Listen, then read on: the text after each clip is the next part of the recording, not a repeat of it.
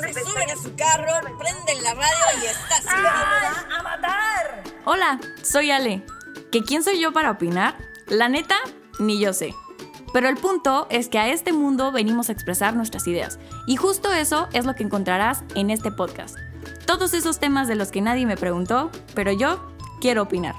¿Estás listo? Pues a silbar juntos. ¡Ay, Alejandra, qué dramática eres! Hola, bienvenidos a este segundo episodio de este podcast. Les agradezco muchísimo que estén el día de hoy aquí. Y el día de hoy vamos a hablar de un tema que va muy ligado al episodio anterior donde hablábamos de mis experiencias con el bullying. Y creo que va muy ligado y son temas muy importantes que creo que estamos tratando mucho en esta pandemia, que es la autoestima, el autoperdón, aceptación propia y obviamente de todo esto va de la mano el amor propio. El día de hoy nos acompaña una muy buena amiga que tuve la suerte de conocer hace más o menos un año y medio por la marca Lolin Sky nos hizo coincidir en esta vida, gracias a Dios, y por eso estamos este episodio juntas. Les cuento un poquito más de ella. Es egresada de la UANL de la carrera de psicología. Tiene un diplomado en trastornos de la personalidad en adultos, distintas certificaciones del Centro Conductivo Conductual de Monterrey, cursos concretados eh, sobre violencia familiar, psicológica, sexual, económica y física. Y actualmente está tomando un curso de anorexia y bulimia.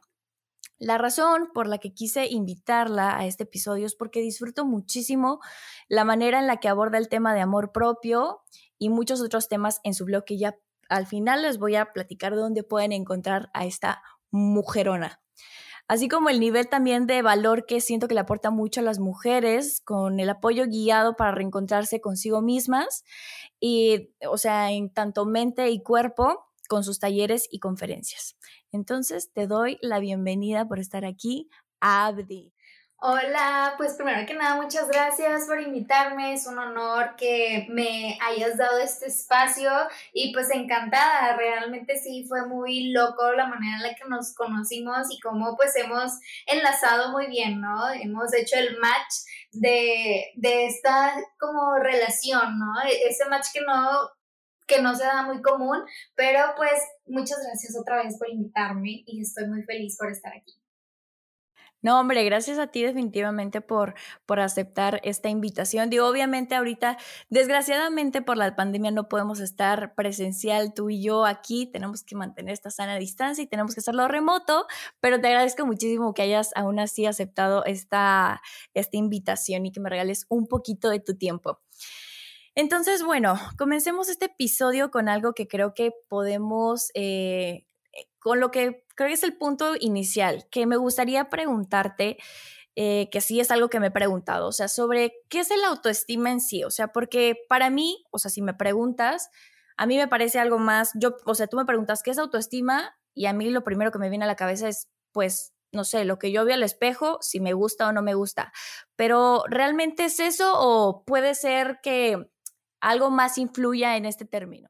Sí, totalmente. Creo que es una etiqueta la autoestima, es algo que nosotros le damos a, es el valor que tú te das a ti misma. El espejo va de la mano, pero en la autoestima, si lo queremos como en palabras a cada diccionario, es el valor que nos damos a nosotras mismas y obviamente tiene uf, demasiadas cosas por detrás que ahorita vamos a platicar, pero si decimos, bueno, ¿qué es el autoestima? Es el valor que nos damos cada quien eh, sobre nosotros, sobre nosotros mismos. Perfecto. Y por ejemplo, eh, a este tipo de autoestima, lo que yo creo de mí misma, también se lo influencia, por ejemplo, no sé, Mm, mi pareja, mi trabajo, mis amigos y qué tanto pueden llegar a impactar en ella.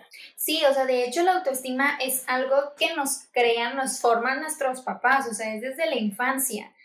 Todos desde nuestra infancia, ¿no? Acá, señor Sigmund Freud, o sea, realmente sí, la autoestima tiene que ver cómo a nosotros nos reforzaron, nos afirmaron el autoestima, ¿no? Y va más allá de, ay, qué bonita, ay, te queda bien bonita la ropa, o sea, va como es, tú puedes. De hecho, últimamente he visto mucho en Facebook como que las mamás andan de, bueno, vamos a reafirmar cosas en nuestros hijos más allá de solamente cosas externas de, ay, estás bien bonita, tu cabello, o sea, no, es bueno, eres valiosa, eres inteligente, o sea, esa es la parte que sí tiene que ver, hay muchos factores a nuestro alrededor que afectan nuestra autoestima y principalmente pues nuestra niñez. Pero si ya estamos acá ya grandes, pues sí, o sea, nuestra pareja, nuestros hijos, eh, ya pues uno casado, ¿verdad? Pero en la soltería, pues, este, eh, muchos factores vienen a afectar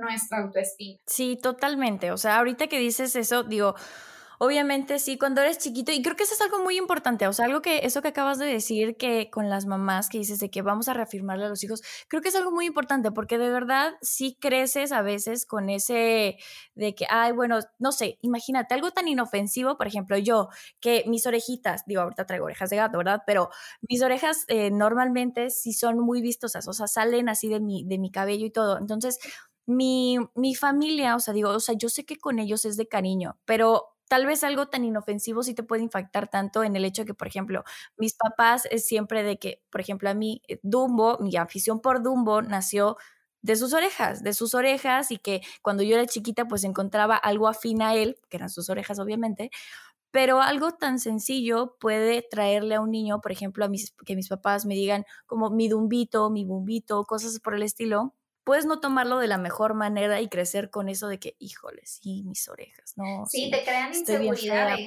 Totalmente. Totalmente. Y por ejemplo, también en el trabajo, pues sí, digo, eso sí lo, lo cuento como algo personal, estar en un trabajo en el que tal vez no, no se van a algo físico porque en el trabajo pues no te van a decir como de, ay, hoy te ves fea, pero sí en, en creo que la autoestima va más allá de algo de cómo yo me veo en el espejo, sino más bien tal vez cómo te percibes tú como persona eh, al grado de que tal vez tu jefe te diga de que mm, no, es que no haces nada bien, todo el trabajo te sale mal, no es posible que seas un inútil, que una inepta, no sé qué. Creo, ¿tú qué tanto crees que puede influir todo, todo, más bien, ¿qué tanto riesgo tienes de, aguantarte y decir, está bien, pues, ¿hasta dónde crees que pueda llegar todo ese tipo de cosas? Pues mira, como, como ahorita te decía, o sea, la autoestima es el valor que yo me doy, el valor que yo percibo. hay una palabra que me gusta, o sea, es el mundo interno. Obviamente todos tenemos inteligencia emocional diferente y ya ese es otro tema, pero o sea, todos podemos porque, por ejemplo, si a mí me dicen algo y ahorita me tapé mis orejitas, pero yo también tengo algo, ¿no? O sea, y que es como tú dices, ciertas inseguridades a lo mejor para ti fue algo que te marcó, pero a lo mejor para mí es como, ah, X, ahorita esa palabra, percepción.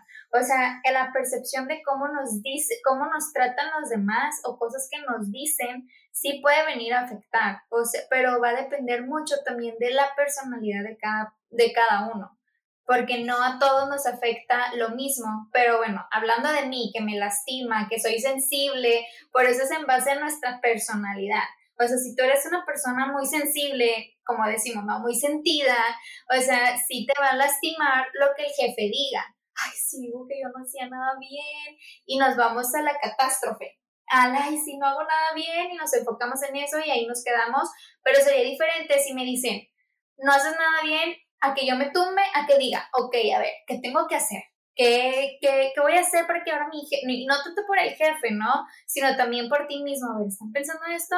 Mm, bueno, ¿qué tengo que hacer para moverme más? Entonces son como dos cosas diferentes en las que tú puedes en tu percepción trabajarlo también. Sí, totalmente. Y ahora, hablando de percepción, Creo que, digo, y eso me declaro culpable totalmente, pero, o sea, la necesidad y sobre todo ahorita que no estamos viendo a nadie, que pasamos mucho tiempo en redes sociales, ¿por qué, o bueno, más bien tu opinión, el por qué sentimos esa necesidad intensa y poderosa de estar constantemente comparándonos con alguien más. Que si ve una chava en Instagram, digo, no manches qué cuerpazo, porque yo no estoy como ella, mira estas lonjas, estoy bien gorda. Y creo que también va muy, muy de la mano con esto de la pandemia. Por ejemplo, yo subí muchísimo de peso, o sea, lo que nunca en la vida. Ahora con la pandemia no me muevo, no hago nada más de lo normal. Eh, y, y sí subí de peso, entonces dices de que no manches, yo veo al espejo y digo, estás bien gorda y yo veo a todas en Instagram y digo, no manches, son unas modelos, están bien bonitas. O mis mismas amigas empezaron tal vez en esta pandemia a hacer ejercicio y yo subí de peso, estereotipos, ah, todo este tipo de cosas. Mira, un por qué, no, yo creo que es como la pregunta sin respuesta, porque nos vamos a la percepción, o sea, tu percepción de las cosas. Como para ti puede ser desgarrador, catastrófico, para alguien más puede ser motivacional, ¿no? Bajé de peso, tengo que trabajarlo. Entonces es ahí donde no te podría dar como una respuesta exacta de por eso piensas eso. ¿Por qué? Porque es tu, es tu mundo, es tu mundo en tu cabeza. Es también a veces la necesidad de aceptación. Entonces ahí vamos, como que vamos ligando todo y nos vamos al amor propio, en donde dices, a ver, bueno, tengo una necesidad de que las demás personas me acepten. ¿Qué quiere decir que me tengo que aceptar yo primero? ¿Y qué, qué, tengo que hacer para aceptarme a mí primero? Es ver, bueno, en qué áreas, qué puntos son los en los que estoy batallando, si es algo físico externo o viene algo escondido interno, que es ahorita lo que también vamos a platicar, o sea, del perdón, de todo esto. Entonces, ¿qué sucede? ¿Qué tengo que hacer yo? Es hacerme las preguntas. Yo manejo mucho el hacerte la introspección, el diálogo contigo mismo, contigo misma, y es como, a ver, bueno, ¿qué tengo ¿Por qué me comparo? ¿Qué puedo hacer? ¿Qué está en mi control? Porque eso es súper importante. Entender que hay cosas que están en mi control y hay otras que no están en mi control. ¿Ok? A lo mejor si tú dices subí de peso, ¿por qué subí de peso? Porque estoy comiendo demasiado. ¿Está en mi control o no está en mi control? Sí, no, pues sí, ¿verdad? Este, a lo mejor tú no tienes el control de lo que las personas y las bloggers suben en su Instagram pero tienes el control de no verlas y de no meterte y de no seguirlas. O sea, hay veces... yo creo que eso es lo más difícil. Sí, o sea, y de hecho, eso es algo muy importante. Tú tienes la responsabilidad contigo misma de saber qué ves en las redes. O sea, si tú sabes que te estás comparando y, y es algo difícil para ti, pues ¿para qué te estás metiendo? ¿Para qué sigues a las personas? ¿Es algo que te, que te alimenta para bien? ¿O es algo que alimenta tu tristeza, tu comparación, tu sufrir, tu ay? Entonces creo que hay veces en las que debemos de dejar a un lado unas cosas para poder trabajar en lo que de verdad importa. Y obviamente Instagram pues ya ahorita se volvió como una red pues muy viciosa, ¿no? Y ahora el TikTok. Y, y quieres que no ahora TikTok nos comparamos de que ella baila bien padre. O sea, cosas, siempre vamos a estar buscando algo. Entonces, por eso ahí el diálogo contigo. A ver, Arti, ¿por qué estás viendo esto si te afecta? Entonces es empezar a hacer como ciertos cortes a tus acciones, a tus pensamientos que tú sabes que no te están ayudando. Justamente, y ahorita que dices todo eso de que se ha vuelto muy viciosa, o sea, no nos vayamos lejos con el simple hecho de uso de filtros. O sea, el filtro ya casi casi es de que no puedo subir una historia si no trae filtro porque, híjole, me salió un granito hoy en la mañana aquí bien gigante y cómo van a ver que traigo un granito. O sea, creo que sí, ya eh, y creo que es inconsciente, o sea, porque ya le pones directamente el filtro y ni siquiera estás, ya lo estás como pensando, simplemente ya es de que si no trae filtro no me siento a gusto. Oye, fíjate que mm, ahí yo voy a, no estoy de acuerdo, ahorita ya lo estamos usando mucho como de moda, el de que, ay, es que si usas filtro, tu autoestima está mal, o no tienes amor propio porque usas el filtro. Ahorita esto que dices es muy importante, el los están satanizando. O sea, está satanizando un filtro en Instagram. Yo los uso. Sí. O sea, yo si traigo un grano, subo, lo, subo mi historia con filtro. O sea, y de hecho me he captado a veces como, yo tengo varios Instagram, ¿no? O sea, mi personal y el de psicóloga profesional. Entonces, o sea, de repente digo, no, no voy a subir en mi, en mi Instagram de psicóloga como con filtro, pues porque estoy enseñando. Y yo, no, a ver, o sea, es que un filtro no te está diciendo, no es, no es una etiqueta de decir tienes baja autoestima y no te estás aceptando. O sea, los filtros fueron creados como entonces para que usas Instagram, porque Instagram también estás mostrando lo mejor de tu día, lo mejor de, obviamente subimos a nuestro feed fotos editadas y que salimos bien y así, ¿no? Entonces... que nos gusta, claro. Exacto, entonces todo, todo es falso. Y ahorita siento que se está volviendo una moda, como tendencia, ¿no? De, ay, vamos a hablar de que está mal usar los filtros. De hecho, crearon uno como de la mitad, ¿no? se la bañaron con el de la otra mitad, o sea, súper fake. Súper drástico, sí. Sí, entonces, o sea, para mí no está mal usar filtros. A lo mejor el trasfondo puede que sí. Sí, o sea, como que tal vez lo que, y, precisamente por eso aperturé el tema, porque también lo he estado viendo mucho, o sea, porque ya incluso marcas, o sea, tipo, no sé, de skincare, marcas de maquillaje, marcas de todo, ahorita lo, lo traen muy, muy puntual ahorita de no, sin filtros. La vida sin filtros, todo sin filtros. Entonces, sí, por eso quería hacer una, una pequeña pauta ahí. En eso, sí, o sea, por ejemplo, yo diría, o sea, no está mal que uses filtros. Obviamente haciendo una introspección, o sea, pues hay quien va a quererte ver con el chongazo ahí feo y con las ojeras. Gracias filtros porque existes, ¿no? O sea, no tiene nada de mal usarlos si los sabes usar.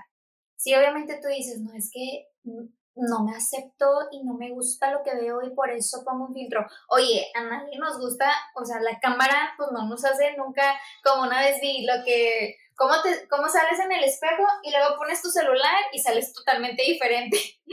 Entonces, es lo que te iba a poner. O sea, realmente es también, pues, no satanizar cosas que también deben, debemos de normalizar, o sea, yo no te voy a querer ver a ti con, con no sé, con las ojeras tú no me vas a querer a mí ver deschongada. Entonces intentamos bañarnos y salir presentables en nuestra, en nuestra historia. Pero sí es muy importante ver que la autoestima va mucho más allá de algo físico, de algo, este, nada más me acepto por, voy a aceptar, por ejemplo, me mocharon el cabello, sí, no, este, tengo que aceptar cómo me veo. O sea, va más allá de solamente una aceptación física y lo que está delante del espejo. Autoestima es algo también interno es como quiénes me hicieron daño, quiénes me lastimaron o qué hice yo conmigo misma también. Entonces, autoestima no es solo físico, autoestima es también interno. Sí, totalmente. Y ahorita que dices eso, es creo que también va de la mano el hecho de que dices, ok, porque también creo que es válido de que tú dices de que no, por ejemplo, yo, Alejandra Silva, digo, no, pues no puedo salir, no sé, en el video del podcast sin maquillaje, pero habla otra, tal vez una persona que diga, ¿Por qué? O sea, pues yo me siento muy a gusto salir sin maquillaje, así me gusta como me veo, así me gusta, yo siento que me veo perfecta y tal vez para eso, para ella, aunque otra persona vea de que no manches, no se, no se arregló ni nada, creo que con el simple hecho de que tú te sientas a gusto de, de cómo estás en ese momento, creo que ya eso es, vas de ganar, o sea, como que no dejar que, ay, Abdi dice que no, si, me, si no traigo maquillaje, no. Pero no, o sea, si yo me siento a gusto con lo que estoy en este momento, con, sin maquillaje, bonita, despeinada, lo que sea, creo que eso ya las llevas de ganar, sentirte a gusto con lo que es, con cómo estás ahorita. Sí, sí, o sea, y es esa parte que tú dices es muy importante porque te estás aceptando. O sea, obviamente, por ejemplo, hoy, no sé, yo no me puse base de maquillaje, o sea, nada más traigo rímel. Pero a lo mejor hay días que yo digo, ay, no, o sea, uy, tengo que maquillarle una ayudadita. Y no está mal, o sea, hay que saber también normalizar esa parte, porque se ha también enfocado mucho en que es que si te maquillas es porque no te aceptas, porque no, te amas. No te amas. O, ay, es que, o sea, no, todos tenemos diferentes, o sea, por yo no me gusta cómo me veo con tal peinado, si a mí no me agrada, no está mal y no es que tenga baja autoestima el que e, eso hay que normalizarlo, o sea, si a mí no me gusta cómo se me ve, está bien, o sea, pero si ya obviamente es algo que también está afectando mi, mi día a día, mi relación con los demás, es algo que puedo trabajar, pero si es algo que tú dices, no afecta a nadie, que a mí no me guste hacerlo, pues no pasa nada. Sí, totalmente. Y por ejemplo, ¿tú qué crees que podría, o sea, por ejemplo, obviamente yo sé que no hay como pasos porque esto es muy subjetivo, pero ¿cómo podemos trabajar en ella? O sea, trabajar y lo que tú decías, no solo a nivel de lo que estoy viendo en el espejo, o sea, nivel interno, nivel en mi vida personal, en laboral, físico, todo, como cómo trabajar en ella. En autoestima, amor propio, de hecho es lo que manejo en, en el taller de amor propio, son cinco temas. Es mi autoestima, conocer cómo estoy, vamos a hablar físicamente, o sea, cómo me siento conmigo, el autoconcepto, porque eso es una cosa diferente, o sea, bueno, ¿qué concepto tengo sobre mí? ¿Qué, ¿Cuál es el concepto que tengo más allá también de, de mis habilidades? Es también el perdón, ay, el perdón, es la resiliencia, cómo yo ah, manejo, cómo llevo las situaciones, por ejemplo, ahorita la pandemia, o sea, cómo yo también, o sea, mi resiliencia me ayuda a atravesar estas situaciones difíciles ah, bueno, que la pandemia me llevó a eso que me dijiste ahorita, ¿no? De subir de peso. Pero tu resiliencia te hizo decir, bueno, subí de peso, pero pues al rato los bajo. O bueno, le voy a bajar a las de harinita. Y no fue algo que te hizo caer. O sea, fue algo como, a lo mejor caíste de que un día y luego, a ver, ¿qué voy a hacer? O sea, esa es tu resiliencia. Eh, la, la resiliencia también en nuestra autoestima, ¿no? Eh, y también lo último, pues las ideas irracionales, esos pensamientos eh, que nos dicen, sí, estás súper mal, te ves súper mal, nadie te quiere, nadie te va a querer y nos vamos a la catástrofe. Entonces, estas cinco áreas son muy importantes trabajar en nuestro amor propio y es identificar. Siempre, siempre, siempre lo primero es identificar para poder eliminar. Entonces, si, si yo identifico que tengo que perdonar personas a lo mejor tú dices, ay, no, es que mi autoestima, yo, que mi físico, que no me acepto. Bueno, a ver, ¿qué está detrás? O sea, ¿a quién tenemos que perdonar que nos hizo daño? Nos tenemos que perdonar también a nosotras mismas por el daño que nos hacemos o que otro, dejamos que otros nos hagan. Tenemos que perdonar el pasado y no seguir cargándolo. O sea, son pasos, a lo mejor sí, en este caso sí son pasos que ya tenemos como más específicos en, bueno, ¿en qué tengo que trabajar? Y mis pensamientos negativos, que son las ideas irracionales, o sea, estas que me están diciendo que no voy a poder, que nunca voy a cambiar, que nadie me va a querer. O sea, es identificar mis pensamientos negativos para poder yo eliminarlos. Y también en tu autoestima. Y son pequeños cambios. Es muy importante en el autoestima para trabajarla ser intencional. Intencional en pequeños actos. Ahorita también como que se está poniendo muy de moda, ¿no? Los pequeños actos de amor propio se escuchan muy tontos, pero hay veces que no tienes tiempo para ponerte una mascarilla, para ponerte uñas. Si es algo que a ti te gusta, el amor propio es, es darte ese tiempo, es darte la oportunidad de disfrutar momentos contigo a solas. Ahora, también creo que me gustaría preguntarte, ahorita que mencionaste todo eso de hacer esa introspección y, o sea, especificar, identificar ese tipo de qué está pasando y en qué tengo que trabajar, pero ¿por qué es importante tener que hacer esa introspección? O sea, realmente, ¿por qué tengo que liberarme de esas bola de pensamientos negativos o cómo identificar de dónde están sucediendo? Porque creo que también eso es importante, o sea, hay veces en los que los estás teniendo, pero ni tú misma te estás dando cuenta.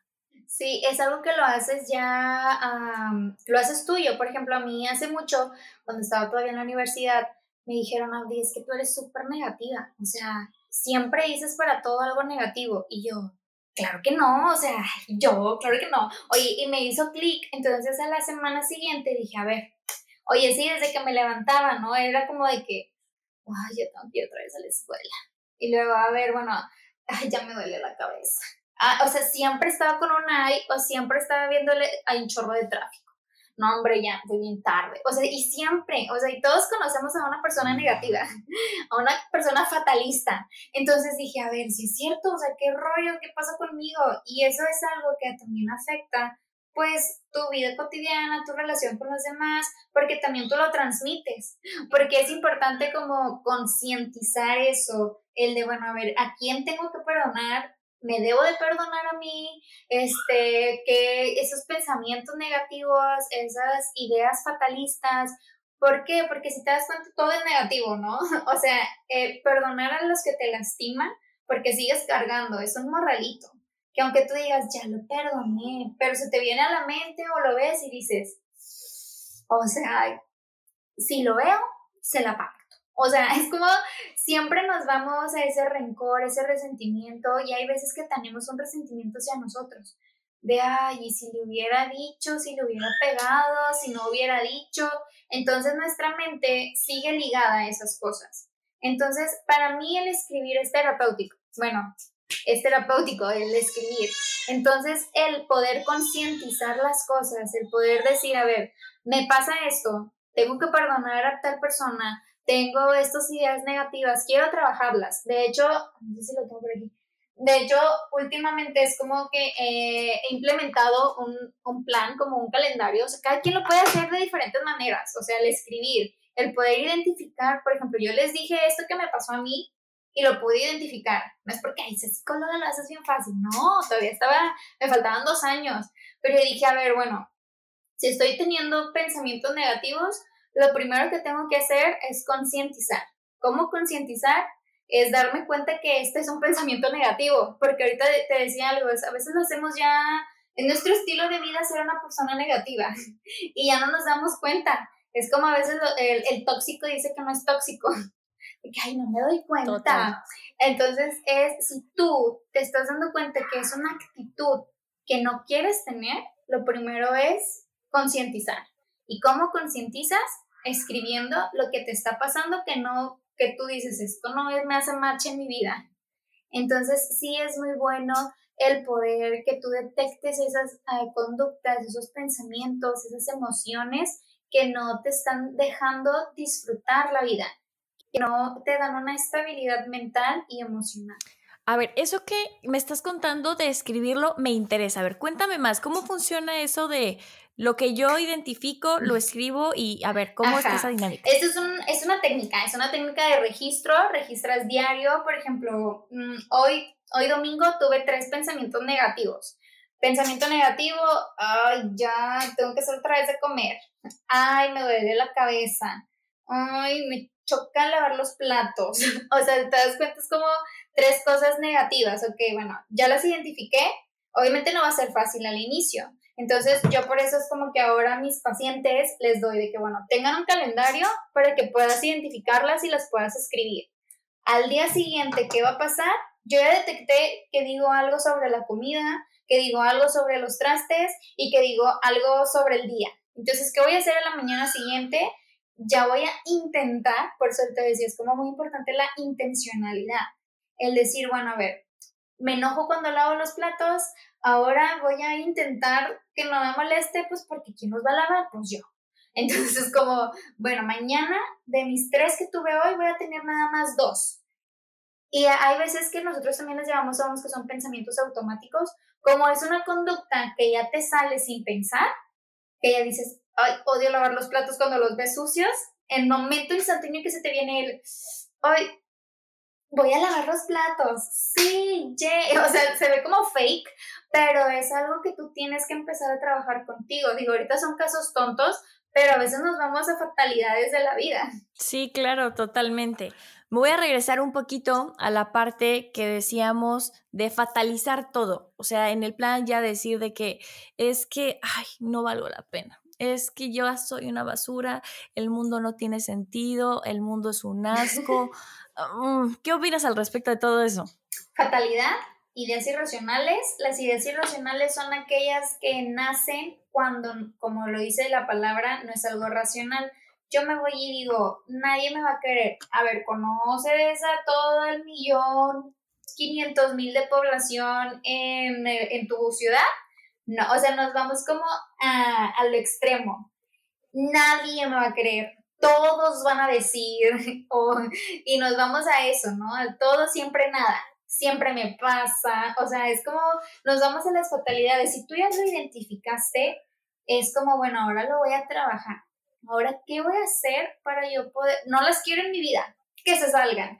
Y lo primero es concientizar. ¿Cómo concientizo? Escribiendo. ¿Cómo lo escribo? Teniendo ayuda. Pues es como una cadenita, ahí sí hay que ser intencional. Es como cuando estás haciendo una dieta. O sea, no bajas de peso por arte de magia. Tienes que hacer ejercicio, tienes que comer bien, tienes que seguir tal lo que te da el nutriólogo. Es lo mismo con tu autoestima, es lo mismo con estos pensamientos irracionales. Es ser tú intencional al quererlos cambiar, sustraer, quitar de tu vida. Y por ejemplo, tú en tus consultas eh, llevas eh, en ese proceso, va, ¿cómo, ¿cómo lo manejas? ¿Lo llevas de la mano? ¿Se lo explicas? ¿O tú cómo, tratas de manejar esa parte de la historia cuando un paciente llega y, y, dice, ¿sabes qué? Ya estoy harta de todo, no entiendo nada, no me odio, no me entiendo, ya, alguien ayúdeme a sacarme todas estas ideas de la cabeza. Lo primero es como, a ver, bueno, vamos a ver, vamos a escarbar, ¿no? ¿Qué, qué está pasando? ¿Quién te hizo sentir así? ¿Qué situación? A veces no son personas, sino son situaciones. ¿Qué te hizo sentir así? Normalmente es cuando venimos de una ruptura o venimos de una pérdida Normalmente sucede eso cuando es el fatalismo o a lo mejor no suceden las cosas como quisiéramos que pasaran. Entonces, ¿qué hago en esas situaciones? Primero, pues es ver el cuadro completo. Es ver todo lo que está pasando a su alrededor, escuela, trabajo, familia, área personal, o sea, ver todas esas partes y hacer, como te decía ahorita, pues un registro. Te encargo primera sesión, a ver, regístrame todos tus pensamientos catastróficos, depresivos que tienes durante la semana.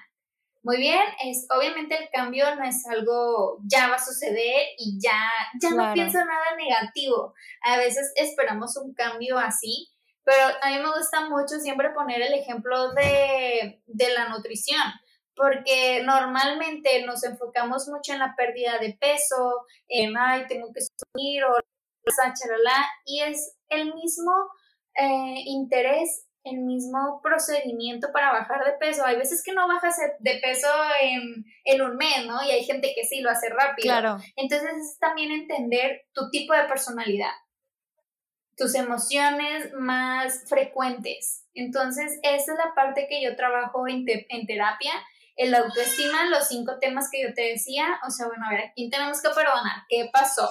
perdónate a ti, carta de perdón, hablarte frente al espejo, son diferentes técnicas, diferentes actividades. Para mí es muy importante el hablarte también al espejo, porque entre más sentidos tú utilizas para hablarte, más tu cerebro va captando lo que tiene que hacer, porque se nos ha enseñado que nuestra mente nos controla, que nuestra mente controla qué piensas, qué haces, qué dices, qué sientes. Y no, o sea, cuando entendemos que yo puedo dar la orden a mi mente de qué pensar, de qué sentir, todo cambia.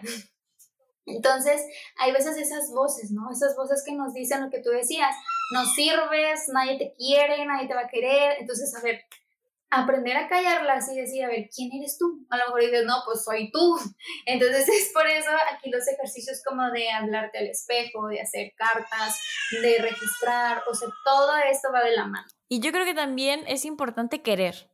O sea, porque una cosa es como de, ok, sí, sí las estoy escuchando, pero no quiero hacer nada al respecto. O sea, quiero seguir pensando eso. Creo que si, si realmente no quieres, o sea, por más que vayas a terapia, por más que te ayuden, por más que te digan, no va a suceder. Entonces creo que sí es importante eh, aprender esa parte de, ok, ya lo identifiqué, ok, me está matando, pero quiero erradicarlas, quiero sacarlas, quiero quitarlas. Porque, o sea, es falso también lo que se nos dice, ¿no? Es que sí quiero, pero no puedo. O sea, sí se puede. El querer es poder. Y es lo que decías, el, tener, una cosa es también mi intención y otra el lograrlo.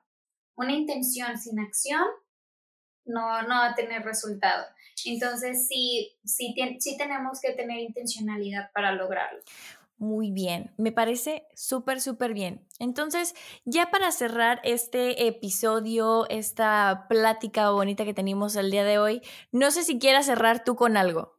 Pues preocúpense por ustedes. A veces dicen que el psicólogo es un gasto, que el psicólogo muy caro. Digo, habemos para todos. O sea, hay instituciones que dan, que dan terapia sin costo, pero no dejes a un lado, o sea, no dejar a un lado tu salud mental y emocional. El amor propio es parte de tu salud mental, es parte de tu salud emocional y si tú ya detectaste que algo no está bien, que un pensamiento no deja de aparecer en tu cabeza sobre alguna conducta, algún, alguna acción, algo que alguien te hizo, busca ayuda, porque buscar ayuda no es de debilidad, no, no quiere decir que eres débil, sino que eres valiente para querer trabajar. Y también agrego a esto que no es de locos, porque tenemos ese, esa, y, yo también me, me, declaro culpable hace ya unos años cuando pasaba todo eso de lo del bullying, que mis papás me decían, bueno, o sea, vamos a terapia, vamos a, a ver qué está pasando. Y yo decía, ¿a terapia?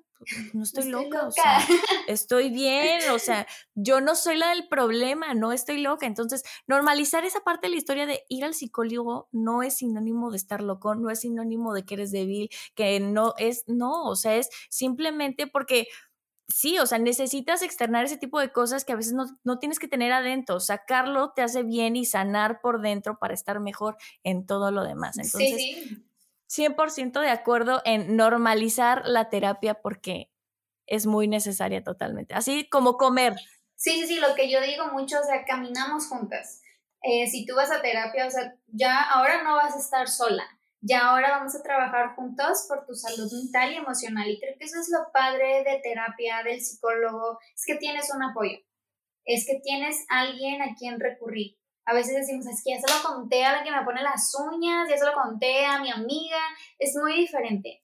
Eh, nosotros damos técnicas, damos herramientas, damos un acompañamiento en el cual no te vamos a decir la respuesta, no te vamos a decir qué hacer, te vamos a ayudar, o sea, a saber qué, qué es lo que pasa, amarte a ti mismo, amar tus emociones, amar tu mente para que todo pueda estar en una estabilidad bien. Y aparte lo que estás diciendo, digo, ya para cerrar, es, eres un punto medio, o sea, el psicólogo es un punto medio, no es mi papá que me está diciendo, o sea, le digo, papá, me siento fea, ah, mi, hijita, estás bien preciosa, no digas eso, o sea, es un punto medio, o sea, el psicólogo no se va a poner de lado de, estás bien preciosa, pero tampoco te va a decir, estás horrenda, es un punto de medio, a ver, espérame porque estás pensando que estás horrible.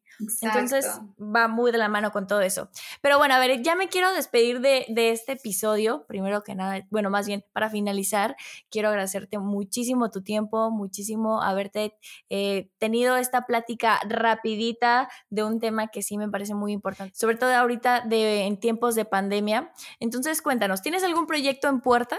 Sí, fíjate, ahorita, bueno, ya está un abierto, un taller de mejorando hábitos, nutrición y psicología que van de la mano, pero a mediados de casi finales, ya de marzo, voy a tener el taller de amor propio, que vamos a manejar estos cinco temas que yo te decía, entonces pues va a ser muy importante. Yo creo que aquí va a ser lo decisivo de trabajar en nosotros, tener técnicas, tener herramientas y pues ahí voy a estar subiendo toda la información de este taller de amor propio. Y hablando ahorita de, de ahí lo voy a subir, cuéntanos dónde te podemos encontrar. Pueden encontrarme en mi Instagram, mi nombre es muy raro, pero aquí va a estar arriba, ¿verdad? Totalmente. Abdi, y esa es mi cuenta de Instagram, cualquier duda, pregunta, lo que quieran, ahí me pueden encontrar. Y en Facebook, psicóloga Abdi de la Cruz. Y también aquí les voy a dar un easter egg. los invito a que también la sigan en blog, a blog arroba blog alternativa. Trae muy buen cotorreo, así como su servidora que le encanta estar subiendo cosas, mamá, cotorreo, felicidad y emoción. Entonces también los invito a que se den una vuelta por allá. Así que les mando muchos besos, muchas gracias por estar aquí. También te mando muchos besos hasta allá, hasta tu casita, a todos tus peques, a tu esposo. Y bueno, nos vemos en el siguiente episodio. thank you